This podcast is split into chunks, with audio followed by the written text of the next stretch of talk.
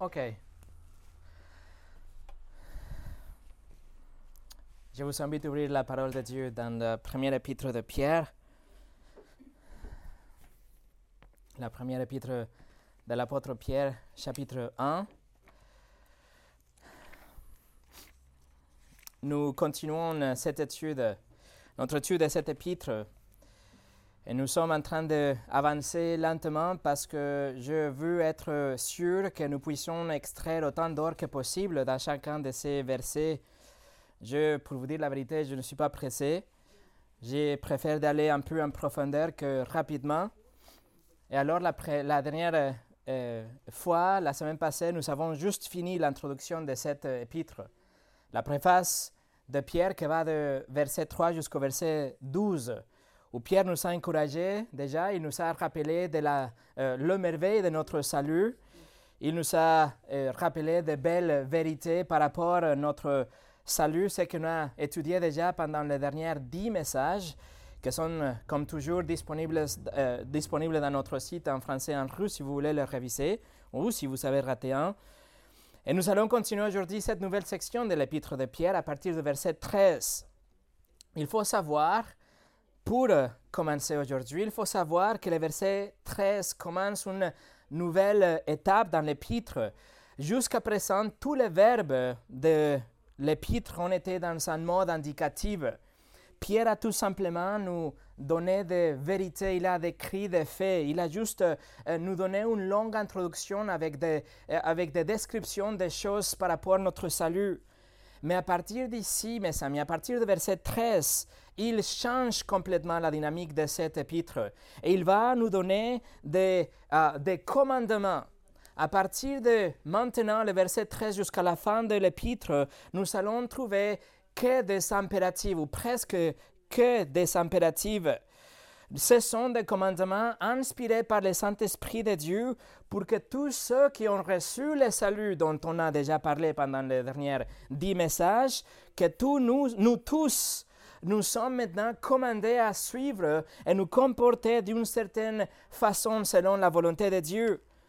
Alors, le reste de l'épître va traiter avec les responsabilités que nous avons, nous, en tant que des chrétiens, envers Dieu, par exemple, de verset 13 au verset 21, c'est notre réponse, la réponse demandée envers Dieu. Après, le verset 22 jusqu'au 25, c'est notre réponse demandée envers les autres. Et après euh, le chapitre 12 jusqu'à la fin, ça va être euh, notre réponse dans des situations spécifiques. Par exemple, envers notre épouse, envers notre, euh, les autorités, envers les souffrances, etc. Alors, nous venons maintenant à une, à une, à une étape de l'épître que, pour vous dire la vérité, ça va faire mal. Une étape où nous allons passer de la théorie à la pratique ça va être le passage de notre credo à une euh, euh, application de la doctrine. Maintenant, c'est Pierre qui va nous demander, ce sont des demandes divines pour nous tous que nous sommes déjà sauvés. Même si nous sommes au milieu de la persécution comme l'église de Pierre, Maintenant, notre, notre théologie doit impacter les relations que nous allons avoir, les réactions envers le monde aussi que nous allons avoir. Et aujourd'hui, on commence avec la réaction envers nous-mêmes. Comment nous devons nous comporter envers nous-mêmes, quelque chose que c'est indispensable pour pouvoir après obéir le reste des commandements tout au long de cet épître. Alors, notre nature, comme vous le savez, a été changée dans la nouvelle naissance. Nos cœurs aujourd'hui décident suivre la parole de Dieu. Nos cœurs décident de euh, rejeter tout ce qui vient du monde. Nous sommes de nouvelles créatures, nous sommes de nouvelles personnes.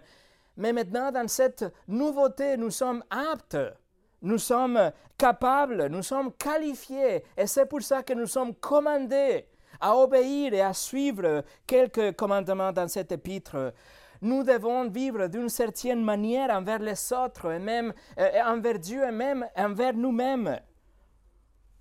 Et donc, ça va faire mal. Parce que nous allons vivre, nous devons répondre d'une façon que vous allez voir, c'est complètement contre-culturel, critiqué par le monde, détesté par le monde. Voilà ce qu'on va voir aujourd'hui, la réponse le début de réponse, le commencement de réponse, le commencement des commandements, des implications pratiques à la théologie qu'on a déjà vue, mais pour commencer, on va prier. Seigneur, je te en supplie, Seigneur, que la doctrine, la merveille, le merveille de notre salut, les vérités incroyables que nous avons déjà vues dans l'Évangile, maintenant, il s'aille un euh, effet de sanctification, que maintenant on puisse grandir, que nous, nous arrivions à avoir la bonne réponse à toutes ces belles vérités qu'on a déjà étudiées. Seigneur, utilise ta parole aujourd'hui, s'il te plaît, pour nous, nous reprendre, pour nous guider. Et même si ça fait mal, Seigneur, que ça soit ta volonté, ton Saint-Esprit qui applique ce texte aujourd'hui dans chacun de nos vies. Au nom de Jésus. Amen. Et le message aujourd'hui s'appelle Ayez espérance dans la grâce. Et pour ça, nous allons lire la première section de cette nouvelle section qui va de chapitre de verset 13 jusqu'au 17. En Pierre chapitre 1, 13 jusqu'au 17. C'est pourquoi, saignez les reins de votre entendement, soyez sobres et ayez une entière espérance dans la grâce qui vous sera apportée lorsque Jésus-Christ apparaîtra. Comme des enfants obéissants, ne vous conformez pas aux convoitises que vous aviez autrefois quand vous étiez dans l'ignorance. Mais puisque celui que vous a appelé est saint, vous aussi soyez saints dans toute votre conduite, selon qu'il est écrit, vous serez saints car je suis saint. Et si vous invoquez comme un Père celui qui juge selon l'œuvre de chacun, sans favoritisme, conduisez-vous avec crainte pendant le temps de votre séjour dans la terre. Voilà, mes amis, la parole de Dieu. Que Dieu bénisse la prédication de sa parole. Cette section de l'épître commence, si vous avez remarqué, avec une conséquence. Dans la version de Genève dont on utilise, il commence avec c'est pourquoi? Le grec, c'est la conjonction dio que vraiment il introduit une réponse. C'est comme Pierre nous dit, voici la culmination de notre texte immédiat qu'on a vu dans les versets 10 au 12, que c'est par rapport à notre salut, c'était le merveille de notre salut. Alors cette nouvelle section décrit les résultats ou la réaction ou la conclusion du salut de nos âmes. Cette section alors nous fait passer de la doctrine à l'application, de la théologie à l'action, de la explication à la exigence. Maintenant, le verset 13, c'est comme la charnière. Le verset 13 ici, c'est comme le pont qui va faire cette, euh, lien entre la doxologie et la doctrine biblique que nous avons vu pendant 12 versets déjà, aux exhortations et commandements adressés aux chrétiens. Nous trouvons dans le verset 13 un ordre. Voici un commandement de Dieu le toute première impérative de l'épître de Pierre se trouve dans le verset 13. Il écrit Ayez une entière espérance. Ça, c'est le commandement de Dieu. Ayez une espérance. Ça, c'est le verbe principal aussi dans le verset 13. Cependant, comme vous pouvez le voir, il y a douze autres actions, il y a douze autres verbes dans ce même verset. Ces deux autres verbes ne sont pas des impératifs, mais ce sont plutôt des de participes. C'est quelque chose qu'il faut faire pour arriver à obéir l'impératif. Et les deux autres verbes, c'est saignez le rang de votre entendement et soyez sobre. Donc, vous avez trois actions, trois verbes dans le, dans le verset 13, et ça va être donc les trois parties qu'on va voir aujourd'hui dans notre étude. Première chose, saignez votre entendement. Numéro 2, soyez sobre. Et numéro 3, ayez espérance que c'est vraiment le commandement de Dieu. Numéro 1, saignez votre entendement. Le verset 13 nous dit, c'est pourquoi saignez le rang de votre entendement. Ça, c'est la première chose qu'on lit. Et la traduction qu'on utilise, la traduction de Genève, c'est la même que la Louis II, c'est la même que la Osterwald. Et il dit, saignez le rang de votre entendement. des autres traductions, la parole de vie, soyez prêts à l'action. La nouvelle Louis II, mobilisez vos facultés mentales. La colombe, affermissez votre pensée. Littéralement, je vais vous dire ce qui est écrit littéralement, et après nous allons voir qu'est-ce que ça veut dire par ce qui est écrit. Littéralement, il est écrit saignez ou fermez ou attachez votre entendement ou attachez votre intelligence ou fermez votre, vos pensées. Pierre est en train de faire référence à la coutume bien connue de, de faire remonter les longues robes que les gens utilisaient à l'époque. Ils devaient remonter la robe pour après la faire passer au, au, milieu des jambes, entre les jambes, et après la enrouler autour de leur ceinture. Et il faisait ça justement pour pouvoir se préparer pour quelque chose, pour pouvoir courir, pour pouvoir être prêt à l'action. C'était une action qu'il devait faire pour être prêt pour l'action. Saigner le, le rein, ça veut dire c'est attacher quelque chose à la ceinture. Par exemple, dans le livre d'Exode, chapitre 12, Dieu dit au peuple que lorsqu'ils vont partir euh, de l'Égypte, en même temps qu'ils sont en train de manger le, le, dîner de Pâques, 12, Exode 12, 11 nous dit, quand vous le mangerez, vous aurez vos reins sains. Ou la Louis II 21, vous aurez une ceinture à la taille. Il continue, vos souliers aux pieds, votre bâton à la main, et vous mangerez à la hâte. Voilà l'idée, c'est d'être prêt. L'idée, c'est qu'il y a quelque chose qu'on doit faire en avance pour nous préparer euh, pour l'action. Comme nous aujourd'hui, par exemple, nous pouvons nous remonter les manches, nous pouvons nous enlever les vestes, nous pouvons même nous, nous euh, remonter les bas de notre pantalon pour être prêt pour quelque chose, pour quelques activités. Alors Pierre prend cette coutume qui était bien connue dans ces jours pour nous dire quelque chose, pour nous dire être, d'être prêt, mais dans notre pensée. Il nous dit, saignez ou fermez ou attachez votre entendement. C'est intéressant qu'il ne parle pas de cœur, où normalement euh, euh, c'est utilisé le cœur pour euh, décrire les émotions de la personne, mais il est en train de parler de notre entendement. Il est en train de parler de notre intelligence, de ce processus de pensée que nous avons. Voilà ce qu'il dit. Maintenant, qu'est-ce que ça veut dire? Cette, métaphore, mes amis, c'est un appel de maîtriser toutes nos forces rationnelles et réflexives. Il s'agit d'une action de couper, d'enlever les pensées vagues de notre esprit, de notre intelligence. C'est une, c'est une action de, de filtrer nos pensées à travers les Écritures, c'est de, de nous, soumettre dans la façon qu'on pense à la Seigneurie de Christ. Vous enlevez la robe qui traîne, vous voyez? Vous allez enlever tout ce que peut entraver votre mouvement pour pouvoir marcher avec le Seigneur. Vous allez remonter la robe, les manches, pour, euh, euh, les manches de votre raisonnement, de votre intelligence, pour pouvoir être efficace, pour pouvoir raisonner d'une façon claire. Vous allez ranger tout dans votre ceinture, tout ce qui est dans votre intelligence, dans vos pensées, qui peut vous rendre lent ou lourde dans votre course avec le Seigneur, dans votre combat avec la tentation. Vous devez maîtriser vos pensées. C'est un verbe qui est utilisé dans un mode qui n'est pas une action en continu, non seulement continue, mais aussi décisive.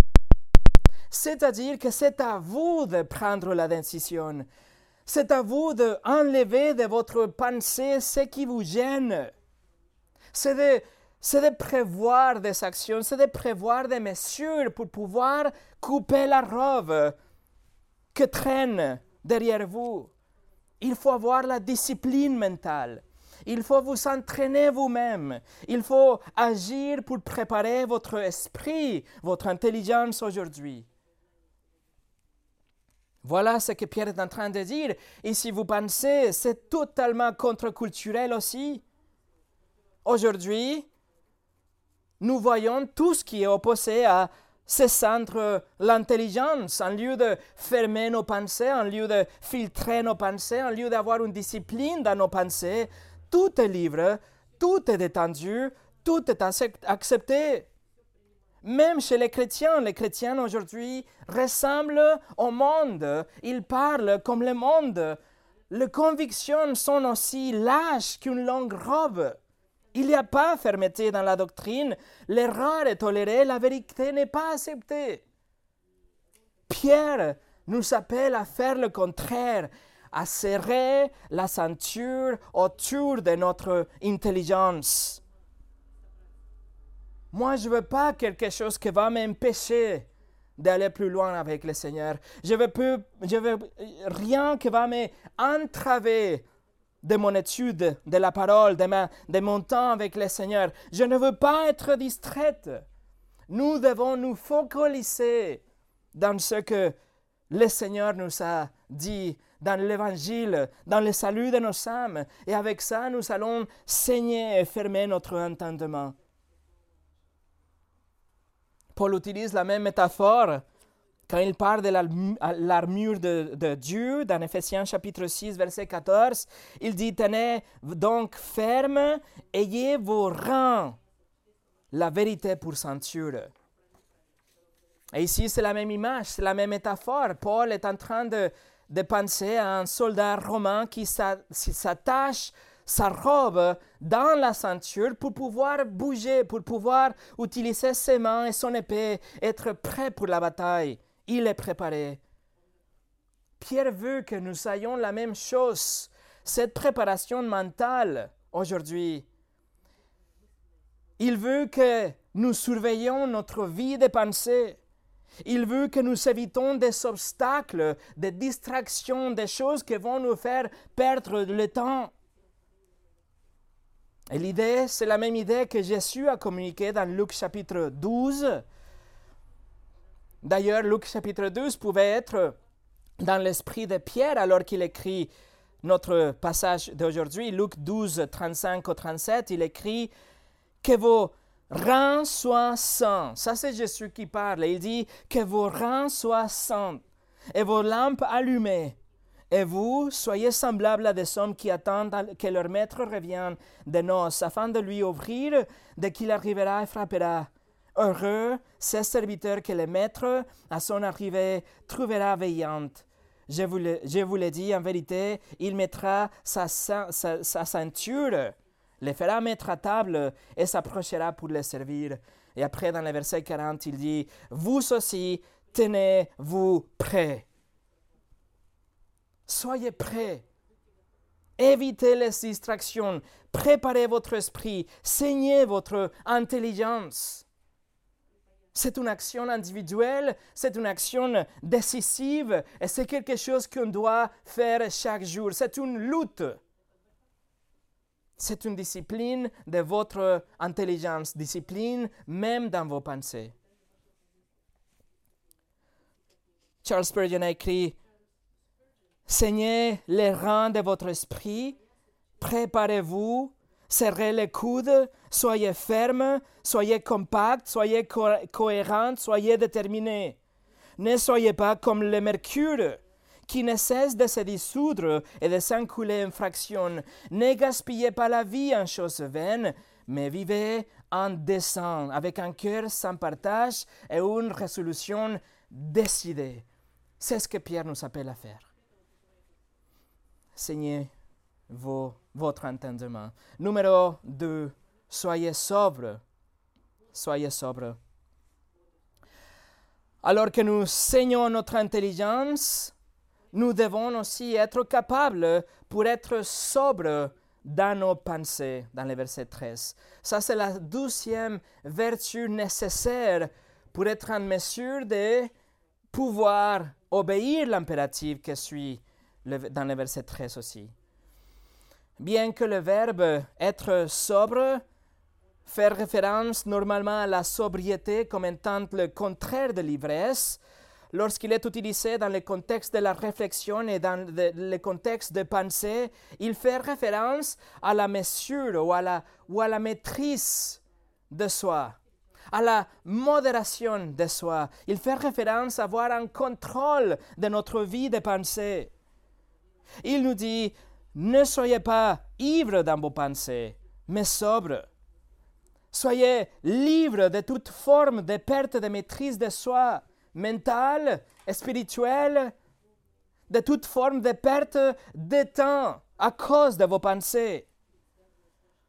Dans les jours de Pierre, le souci de la vie, c'était plutôt la pression de la persécution, c'était plutôt euh, euh, la pression d'être un peuple persécuté euh, qui, était contre, à l'envers, que le gouvernement était contre le peuple.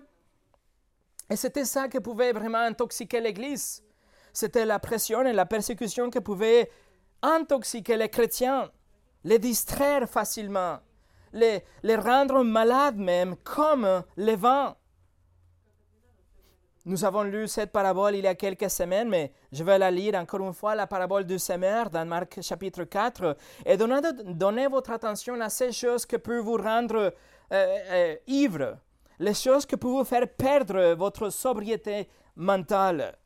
Marc 4, 16 19 nous dit Les autres, en parlant de Jean et la semence, les autres, pareillement, reçoivent la semence dans les endroits pierreux quand ils entendent la parole. Ils la reçoivent d'abord avec joie, mais ils n'ont pas de racines en eux-mêmes. Ils manquent de persistance et de que survit une tribulation ou une persécution à cause de la parole, ils y trouvent une occasion de chute. D'autres reçoivent la semence parmi les épines. Ce sont ceux qui entendent la parole, mais en qui les soucis du siècle, la séduction des richesses et la invasion des autres convoitises étouffent la parole et la rendent infructueuse.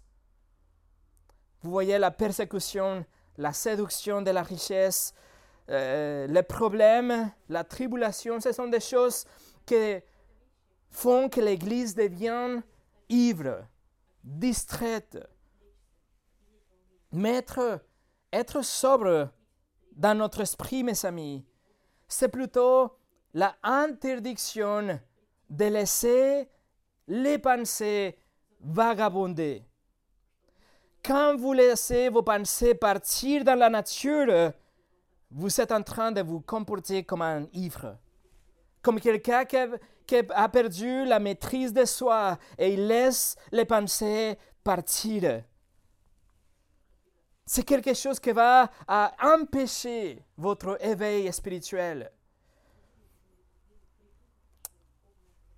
Nous ne pouvons pas agir comme ça. Nous ne pouvons pas favoriser quelque chose qui va à, plutôt à nous donner une paresse de l'intelligence, qui va promouvoir une paresse dans notre vie. Alors la question se pose, quelles sont les choses dans nos vies aujourd'hui qui vont intoxiquer nos pensées, qui vont nous faire perdre le temps les contrôles, qui vont faire que nos pensées partent à la nature sans aucun contrôle. Qu'est-ce que dans votre cas vous fait tomber dans un, dans un état mental d'ivresse Qu'est-ce que vous gardez dans votre placard secret qui fait que votre esprit perd le contrôle, que votre intelligence perd le contrôle? La lecture, YouTube, le film, les sélections, le travail, la musique, la politique, les jeux de vidéo, la cuisine, l'anxiété, la santé, les loisirs, la nourriture, la beauté, les projets, les messages, le Covid, Poutine, n'importe quoi. Tout est destiné aujourd'hui pour vous faire passer du côté opposé de ce que la Bible nous apprend aujourd'hui. La Bible nous dit, soyez sobre d'esprit, mais le monde vous offre un verre. Mes amis, ce que l'Église persécutée des, jours de Pierre avait besoin le plus, et ce dont nous avons besoin le plus aujourd'hui, c'est d'avoir un jugement clair, d'avoir un intellect préparé, d'avoir une volonté qui décide aujourd'hui de résister tout ce que essaye de détourner mon attention de Christ, de tout ce qui essaye de euh, euh, inonder mon intelligence avec des choses qui ne sont pas la volonté de Dieu et l'évangile de Christ. Tout ce qui va me faire détourner de la vérité de Christ. Mes amis, voici un appel pour la maîtrise de soi dans vos pensées.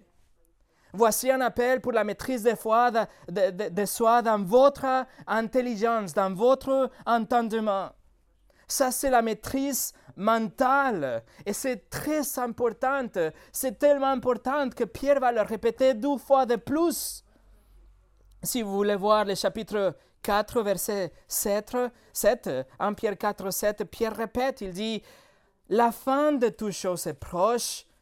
Soyez donc sages et sobres pour vaquer à la prière. Chapitre 5, verset 8, Soyez sobres, veillez. Votre adversaire, le diable, rôde comme un lion rougissant, cherchant qu'il dévorera. Il ne parle pas forcément de la sobriété en tant que, en parlant de l'alcool, mais c'est un état mental. Il faut être sobre dans nos pensées. Et Paul instruit la même chose à l'Église, par exemple, dans 1 Thessaloniciens 5, 6, il écrit Ne dormons ne, dormons donc point comme les autres, mais veillons et soyons, soyons sobres. C'est le même verbe. C'est un, c'est une action, c'est une décision d'être sobre de l'esprit. C'est d'être le maître de soi, non seulement physiquement, mais mentalement. Si vous n'êtes pas sobre dans votre intelligence, alors vous allez tomber dans la paresse. Et si vous tombez dans la paresse, vous allez tomber dans la négligence. Et tout ça, ça va vous amener à perdre votre temps, que c'est déjà un péché, mais aussi au péché en action. Alors être sobre en esprit, mes amis, c'est de garder vos pensées captives. C'est d'arriver à contrôler tout ce que passe par, votre intelligence. Essayez de, de soumettre votre intelligence à la parole de Dieu et ça va vous permettre de maîtriser votre corps et d'être même discipliné avec votre vie et vos actions. La discipline, le contrôle de soi, maîtriser votre corps, être sobre, toutes ces choses sont des caractéristiques de chrétiens dans le Nouveau Testament. Paul écrit aux Thessaloniciens, Paul écrit aux Timothée, Paul écrit à, Tite. La maîtrise de soi, être sobre dans l'intelligence, et c'est également tellement contre-culturel aujourd'hui. Alors que le monde aujourd'hui nous dit que tout ce qu'on sent, c'est OK. Le monde aujourd'hui nous dit qu'on doit avoir un esprit ouvert qu'on doit accepter toutes les choses, qu'il n'y a aucun filtre, que tout est bien, que tout est permis. J'ai récemment vu une interview dans Fox News d'un homme qui s'identifiait en tant qu'une femme. Mais non seulement une femme, cette femme maintenant s'identifiait en tant qu'un loup. Mais pas seulement un loup, cette loup s'identifiait comme un loup de la Colombie-Britannique au Canada. Il affirme qu'il avait l'esprit d'un loup à l'intérieur et donc il porte, il porte des oreilles et il porte un cou et il, il, court dans la forêt avec les autres amis humains loups qu'il a trouvés. Ça, c'est le monde aujourd'hui. Ça, c'est la chair au-dessous de la raison. Ça, c'est promouvoir aucun contrôle de soi, aucun, filtre dans vos pensées. À la seconde, par exemple, à la seconde où vous ventre vous dit qu'il a besoin d'une collation, pas de problème, il faut juste ouvrir le frigo et vous allez trouver tout ce que vous voulez. À tout moment, sans contrainte, sans contrôle, sans limite. Et si vous avez l'envie d'acheter une nouvelle montre, par exemple, pas de problème. Ça va vous prendre deux clics et trois minutes. Et si vous n'avez pas d'argent pour la montre, pas de problème parce que les cartes de crédit sont prêts à vous prêter. Le ciel est la limite, aucun contrôle de soi. Vos yeux veulent voir quelque chose qu'il ne faut pas voir, pas de problème, votre téléphone est une fenêtre instantanée. Vous le voulez, vous l'obtenez. Ah, pas d'argent, ce n'est pas un problème parce que c'est gratuit. Pas de self-contrôle, pas de contrôle de soi, maîtrise de soi, aucune sobriété mentale aujourd'hui. Si votre intellect est, euh, fatigué, si votre intellect s'ennuie, Netflix, tenez-vous bien, vous offre 4000 films. Presque 10 000 séries de TV, de sorte que vous pouvez les voir dans n'importe quel moment. Il n'y a absolument aucune maîtrise de soi dans le monde d'aujourd'hui. En fait, la maîtrise de soi est découragée et considérée comme oppressive. J'ai lu un article de Harvard, Harvard Business Review il appelait cet article en janvier 2020 un article appelé Le côté obscur de la maîtrise de soi. Et il nous donne six raisons pour lesquelles la maîtrise de soi n'est pas bonne. Et à la fin de cet article, il conclut en disant que la maîtrise de soi, c'est égal à la répression de soi. Il dit que si, on a, euh, euh, si nous perdons la maîtrise de soi, nous sommes en train d'être gentils avec nous-mêmes. Donc ils disent qu'il faut perdre tout contrôle de soi, toute maîtrise de soi. Ils disent que c'est une meilleure façon pour achever nos buts.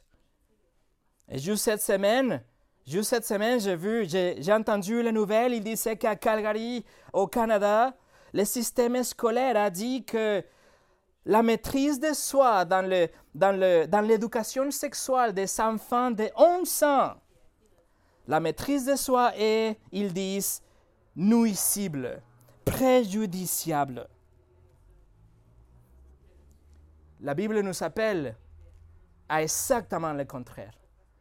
La Bible nous appelle à être sobre des pensées. Il nous appelle à être sobre dans notre raisonnement, à être contrôlé à avoir cette, ce contrôle de tout ce que nous passons par notre intelligence et tous les pensées que nous donnons, que nous, donnons le temps pour agir, pour, pour se développer dans notre intelligence. Pierre le sait, que même les choses bonnes, même la famille, même l'Église, même le travail, il peut devenir des choses qui vont intoxiquer notre esprit, notre intelligence. C'est pour ça que nous devons avoir cette maîtrise. Si nous perdons le contrôle de, notre, de nos pensées, alors les actions vont suivre. C'est pour ça Jean écrit dans son épître, en Jean 2, 15 et 16, il dit, N'aimez point le monde, ni les choses qui sont dans le monde. Si quelqu'un aime le monde, l'amour du Père n'est point en lui. Car tout ce qui est dans le monde, la convoitise de la chair, la convoitise des cieux et l'orgueil de la vie ne vient point du Père, mais vient du monde. Et c'est pour ça l'apôtre Paul, il écrit aux Colossiens aussi, attachez-vous aux choses de en haut et non à celles qui sont sur la terre. Mes amis, ceci c'est un appel de rester sobre, de contrôler nos pensées. Et numéro 3, ayez espérance. Donc, nous saignons notre intelligence, verset 13. Nous sommes sobres dans nos pensées, dans le verset 13. Et c'est alors que nous pourrons obéir l'impératif du verset 13. Regardez, c'est pourquoi Seignez les rangs de votre entendement, soyez sobre et ayez une entière espérance dans la grâce qui vous sera apportée lorsque Jésus-Christ apparaîtra. Et voilà le premier commandement de l'épître de Pierre. Ayez une entière espérance. Tout d'abord, espérance. Qu'est-ce que ça veut dire par espérance? Espérance dans le contexte biblique, ça ne va pas dire juste que nous souhaitons quelque chose, ou nous, nous rêvons pour quelque chose, on espère qu'il fera abondamment. Non. L'espérance dans le Nouveau Testament, c'est un terme qui nous parle de quelque chose qui n'est pas flou. Nous devons comprendre que le terme transmet un sentiment d'une attente confiante. C'est, c'est une attente, nous, nous, nous sommes tellement sûrs de quelque chose que nous allons agir sur la base de celle-ci. C'est comme si c'était déjà fait que nous allons agir d'une façon en particulière. Le mot ici pour espérance implique en même temps être tellement confiante que nous, savons même, nous sommes enthousiastes. Nous avons une, une confiance très très forte parce que nous savons que Dieu l'a déjà dit et donc Dieu le fera.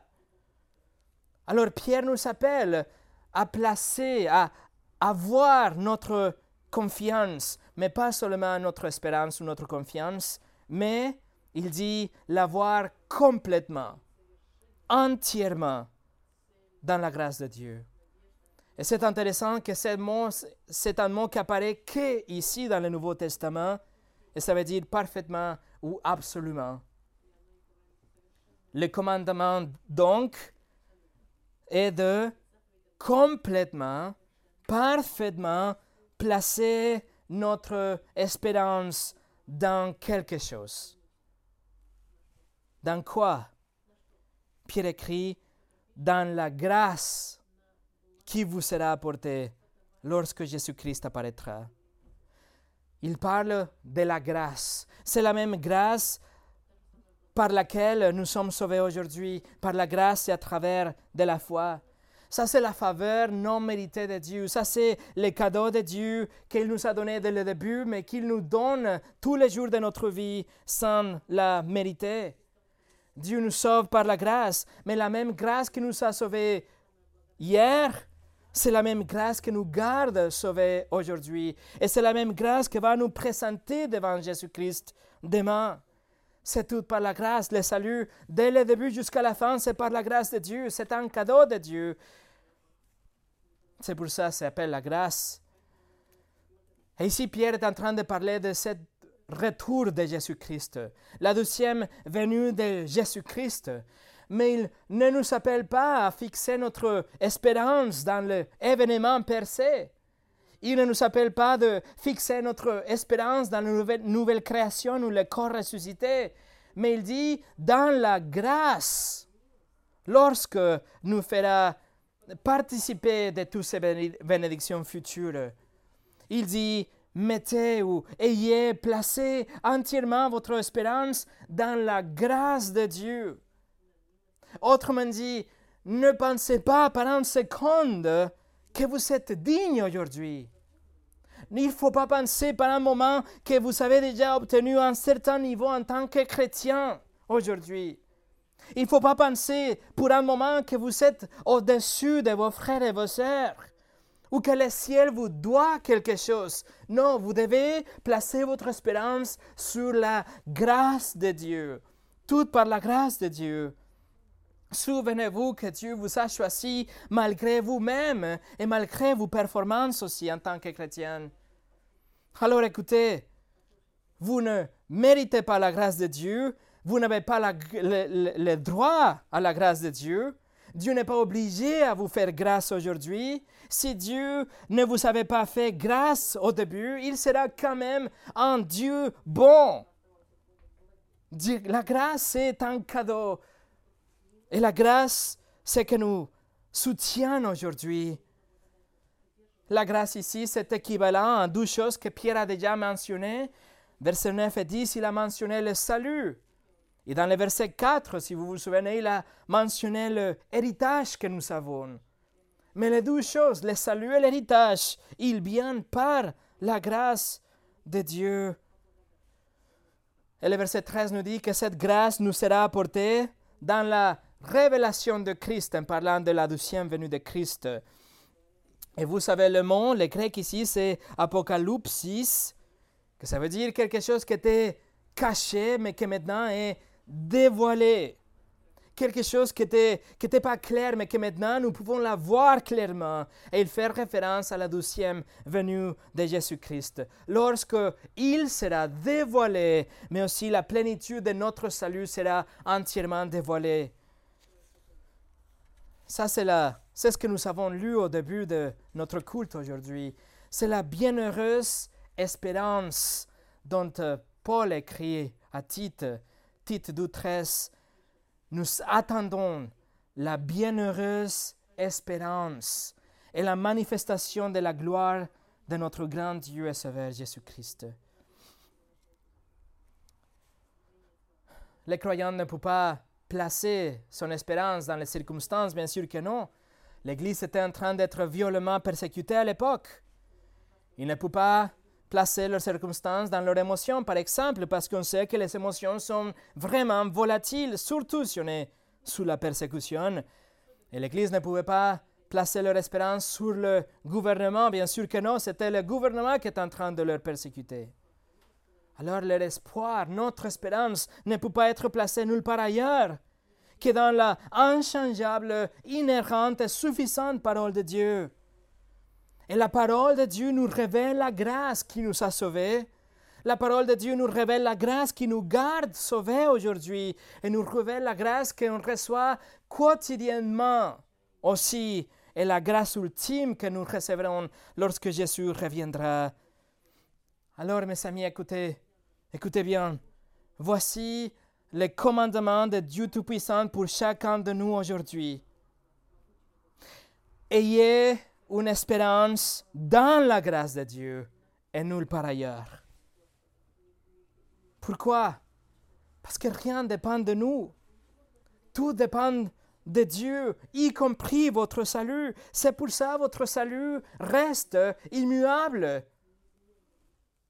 Et la mise en garde ici, quelque chose d'implicite, c'est que si notre salut est gravé dans la pierre, alors le jugement de chaque pécheur est aussi promis et déterminé en avance. La Bible nous dit que chaque personne qui a jamais vécu se tiendra debout devant le trône de jugement.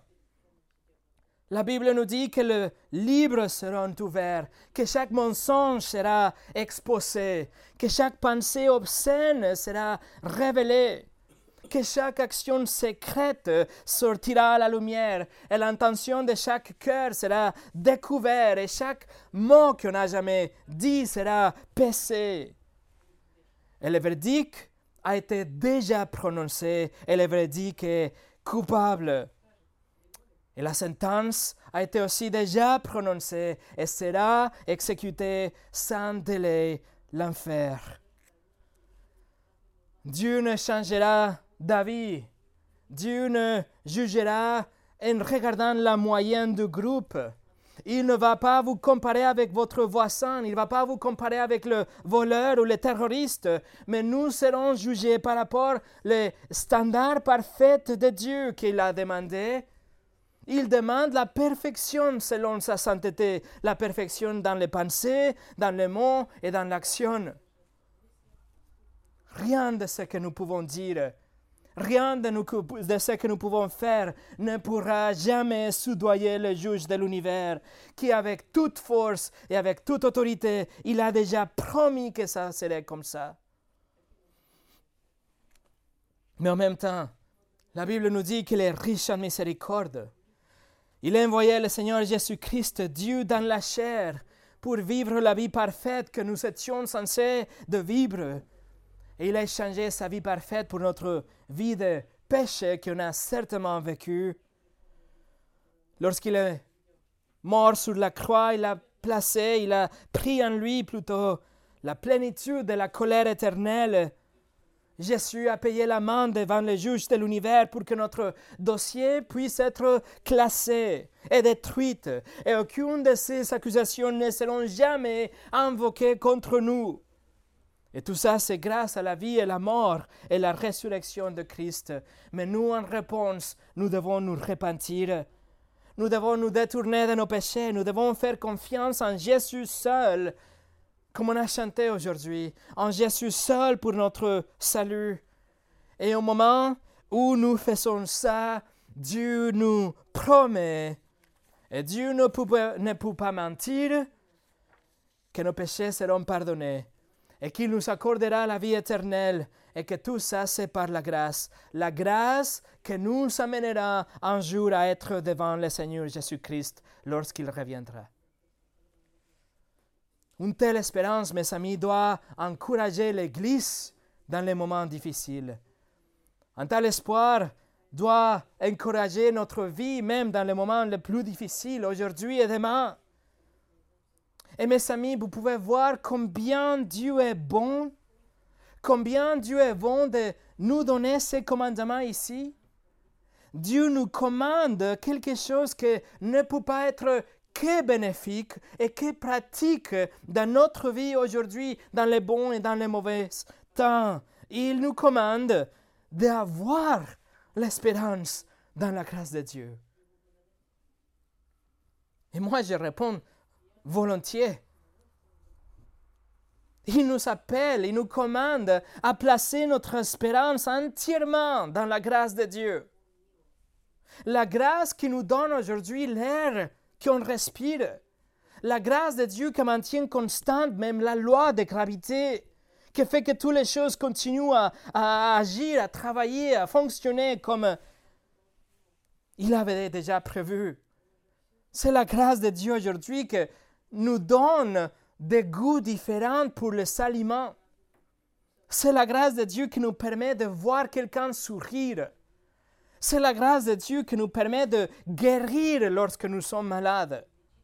C'est la grâce de Dieu qui nous donne la parole de Dieu, qui préserve la parole de Dieu et qui nous donne le temps pour étudier, pour absorber la grâce de Dieu dans sa parole. Et c'est la grâce de Dieu qui a ouvert nos yeux à l'Évangile un jour et qui nous permet de continuer d'y croire aujourd'hui. C'est la grâce de Dieu qui nous aide à continuer à résister la tentation et un jour à pouvoir être debout devant notre Seigneur et Sauveur. Mes amis, sans la grâce de Dieu, nous savons rien. Arcis Pro l'a dit, les chrétiens ne peuvent pas se vanter de quoi que ce soit. Ils sont rachetés non par leur mérite ou, grâce à leur bonne œuvres, mais par grâce et par grâce seulement. Et pour finir, comment est-ce que nous pouvons donc, d'une façon intentionnelle et d'une façon euh, volontaire, placer notre confiance et notre espérance dans la grâce de Dieu Comment est-ce que nous pouvons, d'une façon pratique, obéir ces commandements Et la parole de Dieu nous donne la réponse. Verset 13. Saignez votre entendement et soyez sobre.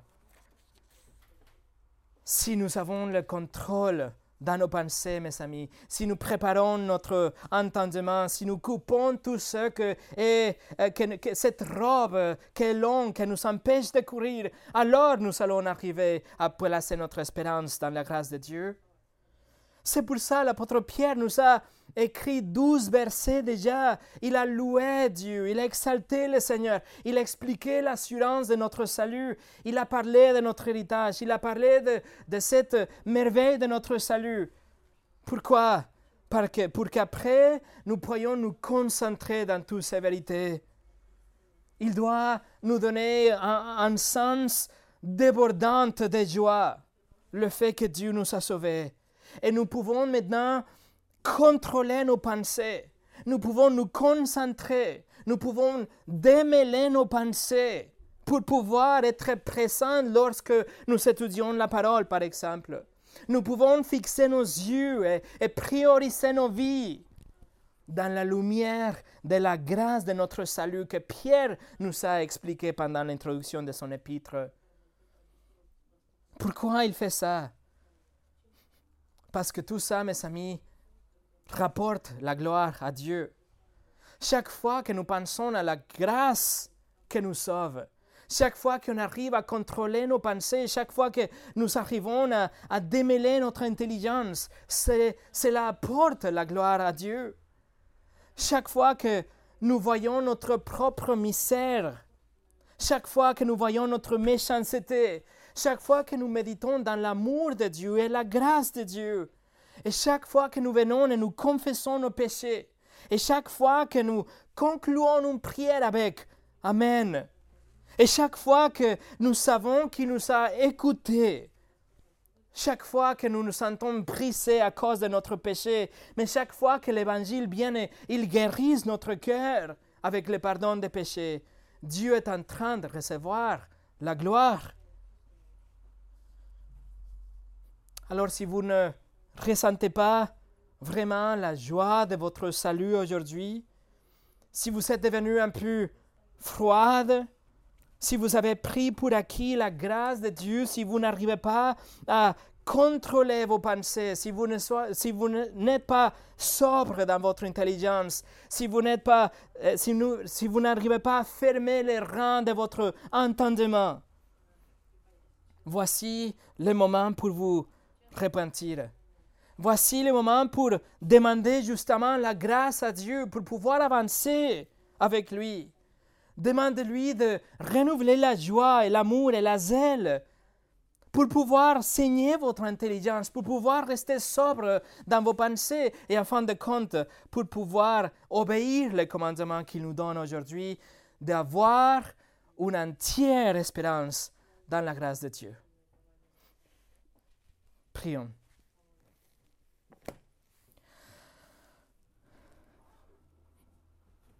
Seigneur,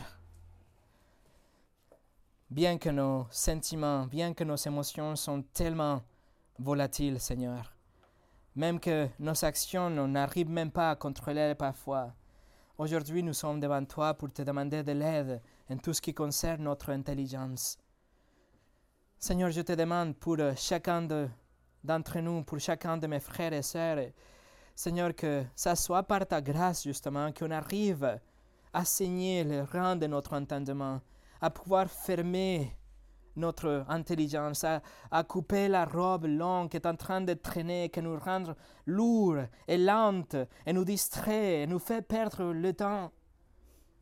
Et en même temps, Seigneur, que nous puissions rester sobres, que toutes ces choses que, que donnent un effet d'ivresse dans notre vie, Seigneur, soient coupées maintenant. Même si ce sont des choses qui sont intrinsèquement bonnes, Seigneur, je te demande qu'on ait cette révélation, cette conviction, et qu'on arrive à couper et, mettre de côté toutes ces choses qui ne nous laissent pas rester sobres dans nos pensées. Et en fin de compte, Seigneur, qu'on puisse arriver à saisir la grâce qui nous sauve, à pouvoir grandir dans cette grâce et rester dans une joie permanente en sachant qu'un jour nous serons présentés par la grâce devant le Seigneur Jésus-Christ lorsqu'il reviendra. Nous te remercions pour ta parole, Seigneur, qui est suffisante. Seigneur, s'il te plaît, agisse dans nos cœurs à travers ton esprit. Au nom de Jésus. Amen.